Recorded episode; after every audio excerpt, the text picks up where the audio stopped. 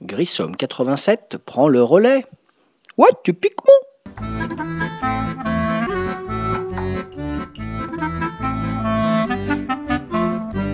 Salut les ludophiles et ludopathes, c'est David alias Grissom et on se retrouve pour un nouveau podcast toujours sur le site de Ludo. Alors aujourd'hui dans le podcast numéro 4, euh, pour mes petites expertises ludiques modestes, mais néanmoins avisées, je vais vous parler de quoi? Ben, De mon panier, de mon panier d'achat, de tout ce que j'ai prévu et tout ce que j'ai repéré pour 2019. Voilà. Alors pour qu'on ne m'accuse pas de favoriser tel ou tel jeu ou tel ou tel éditeur, j'ai décidé de ranger euh, par ordre alphabétique et j'ai fait une petite sélection d'une dizaine de jeux que je vais me faire un malin plaisir d'acheter et que vous retrouverez probablement si le jeu ne me plaît pas dans les jours suivants sur les bons sites d'occasion que vous connaissez tous. Voilà. Alors le premier jeu, premier jeu numéro 1 à la lettre B, Black Angel. Black Angel, c'est un jeu qui va sortir euh, normalement après la Gen Con, c'est-à-dire euh, fin août, début septembre euh, en France. C'est un jeu qui est créé, qui a été créé par la triplette d'auteurs Alain Orban, Xavier Georges et surtout Sébastien Dujardin. Sébastien Dujardin, Monsieur Pearl Games.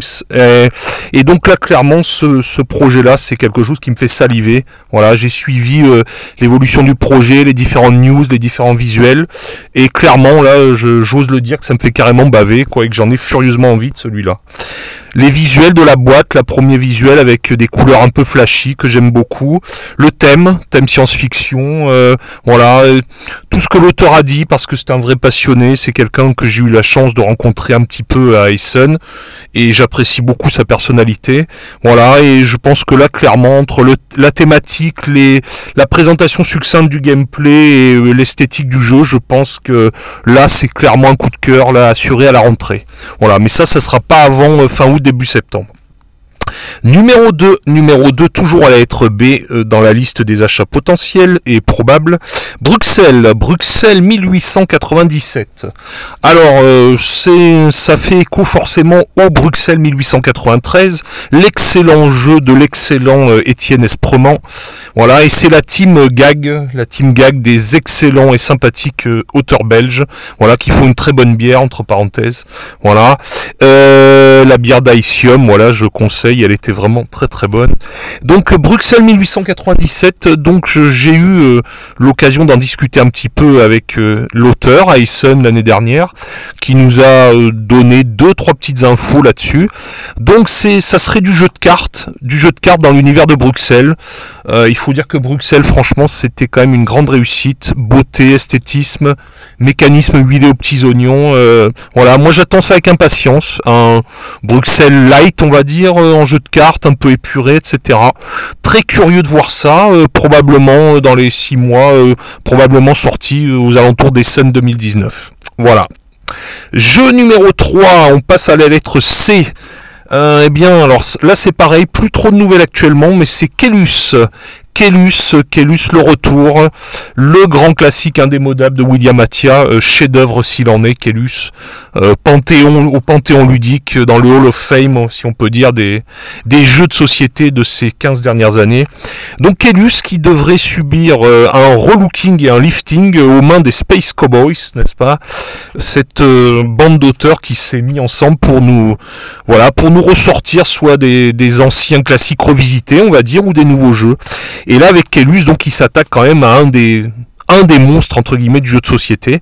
Voilà, j'avais eu l'occasion et le grand bonheur de discuter avec William Mattia Essen et je vous cache pas que là je suis très très fébrile euh, à l'attente de ce Kellus. Euh, même si je considère que le premier Kellus n'a rien à retoucher et que pour moi c'est juste un jeu qui est parfait. Mais je dois dire que je suis assez curieux de voir ce qu'on va pouvoir en faire avec les standards habituels. Voilà. Numéro 4, on passe à la lettre D. Alors lettre D, ben, ça c'est un jeu que j'avais repéré à Essen en 2018 et que j'avais hésité à acheter à l'époque. Et je crois que je vais finir par craquer. C'est Dice Hospital. Dice Hospital, un jeu de Michael, alors excusez-moi, Mike, Mike Nudd. Ce sera chez LE4, n'est-ce pas? LE4, le LE4 Games. Voilà. Euh, Dice Hospital, alors par contre c'est de la VO. Je précise, c'est de la VO, c'est du placement d'ouvriers, voilà, on va gérer un staff médical, n'est-ce pas, pour soigner des patients, euh, rapport euh, la faiblesse du patient, rapport à la valeur des dés, etc. Il va falloir gagner de la réputation.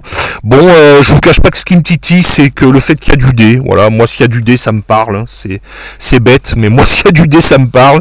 Donc à Essen l'année dernière, il était parti à la vitesse de la lumière, le jeu, le temps que je réfléchisse, il y en avait déjà plus. Donc si j'arrive celui-là à m'en trouver un d'occasion, je vous cache pas que je vais faire un plaisir de lui faire intégrer ma ludothèque. Numéro 5, alors ce n'est pas un jeu en tant que tel, si on peut dire, c'est une extension. Donc c'est une extension qui est annoncée, qui s'appelle Western Sea, n'est-ce pas, les mers de l'Ouest. C'est une extension pour Dice Settlers. Dice Settlers, un jeu de David Truxy. Et David Truxy, pour ceux qui connaissent, il a également fait Anachronie, donc l'air de rien, ça situe le bonhomme quand même. Anachronie, excellent jeu, je précise également. Donc Dice Settlers, c'était un des jeux que j'avais ramené des Sun l'année dernière. Et je dois dire que j'ai été très agréablement surpris par ce petit jeu de dés qui est très malin, très astucieux. C'est un format léger, ça dure à peu près une heure. Petit jeu de civilisation, expansion, euh, développement, un peu de un peu de recherche technologique, du 4X light on va dire, mais très sympa avec un petit matériel bien mignon, enfin un jeu très plaisant et du coup bah, forcément qui dit jeu euh, qui a eu son petit succès, eh ben ça veut dire extension et l'extension euh, va apporter des choses au niveau euh, territoire maritime visiblement, donc peut-être des nouveaux paysages, nouvelles cartes, nouvelles techno. Donc ça me fait carrément bien envie, voilà, soyons honnêtes, ça me fait carrément bien envie. Et ce sera en français localisé chez Pixie Games. Voilà. Numéro 6. Numéro 6, on en a déjà fait la moitié. Numéro 6, c'est Euphoria. Euphoria, le jeu magnifique de Stone Meyer Games.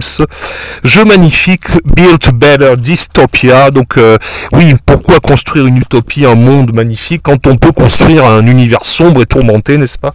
Donc, Euphoria, c'était un jeu magnifique de récolte de ressources euh, et de, comment dire, motivation des ouvriers à base d'électrochocs ou autres bandeaux glacés voilà, je, là je parle pour les initiés, ceux qui connaissent le jeu.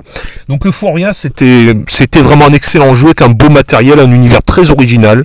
Et là encore, là du coup, c'est une extension qui va nous arriver, là, euh, qui va être en précommande dès le mois de mai, je crois, sur le site de Stone Meyer Games, et qu'on pourra probablement se procurer à la rentrée. Alors je sais pas s'il y aura une traduction française, là c'est annoncé du moins en anglais, ça c'est sûr. Et l'avantage aussi de cette extension, et là j'ai hâte, là je dois dire ça, c'est pareil, il y a un petit filet de bave là qui vient de se former, c'est qu'il y aura du solo dans le jeu de base Euphoria, on ne pouvait pas jouer en solo. Là, on va avoir les règles solo et Jamie Stegmaier, comme j'aurai l'occasion d'en reparler sur un autre poste sur les Stone Meyer Games, sur un autre podcast, eh ben c'est le spécialiste de l'automa et là j'ai hâte de voir ce qu'il nous a pondu pour Euphoria. Voilà. Donc ça, ça va être forcément sur ma wishlist parce que ben, j'adore Euphoria, c'est un super jeu. Donc l'extension, ça pourra qu'enrichir l'univers. Voilà, numéro 7, euh, numéro 7, on passe, oh là là, on avance bien, on passe à la lettre N, Newton. Alors celui-là, je suis totalement fébrile dessus.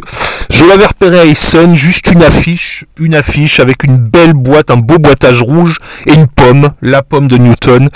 Bon, alors déjà, ce qu'a fait tilt, c'est Simone Luciani, voilà, euh, avec son compère euh, Nestor Mangone. Simone Luciani, pour ceux qui connaissent, pareil, je vous ferai un petit podcast aussi sur les jeux à l'italienne, les jeux de à l'italienne. Simone Luciani, ni plus ni moins, il a participé en tant que créateur ou co-créateur à Tzolk'in, à Lorenzo Magnifique ou à Grand Austria Hotel. Bon, ça situe un peu le bonhomme quand même. Donc Newton, ça sent très très bon. Il y a un petit thème scientifique qui me plaît beaucoup. Donc ce sont des étudiants en sciences. On va avoir un petit deck de cartes à gérer avec des actions, etc. Ça va être encore de la gestion aux petits oignons. Et celui-là, je le veux absolument dès qu'il va sortir, c'est-à-dire euh, au mois d'avril. Je pense que celui-là, je vais réussir à me l'offrir pour mon anniversaire. Voilà. Il faut bien se faire plaisir soi-même de temps en temps. Numéro 8, on avance dans la liste. numéro 8, euh, attendez, je suis perdu dans mes papiers, c'est génial. Numéro 8, numéro 8, ça y est, je l'ai trouvé. Non, je l'ai pas trouvé. Numéro 8, c'est Orléans. Orléans. Alors Orléans, ça fait longtemps, ça fait longtemps que j'en ai envie de celui-là, à force d'en entendre du bien. Et je ne sais pas pourquoi, bah, il était passé au travers celui-là. Euh, bon, euh, clairement, euh, il aurait dû rejoindre ma ludothèque dès l'année de sa sortie. Bon, ben je sais pas, il y, a y a eu un accident, il y a eu une faille temporelle, celui-là il, m'a échappé. Donc Orléans, c'est Rainer Stackhausen chez... ah oui, j'oubliais, pardon, Newton, c'est chez Cranio Édition. Voilà, excusez-moi. Orléans chez DLP Games, donc Orléans, ça fait euh, des années que j'en avais envie. Bon bah là ça y est, je crois que je vais craquer. Voilà, un petit jeu de backbuilding où on va, n'est-ce pas, mettre des ressources dans un sac, etc.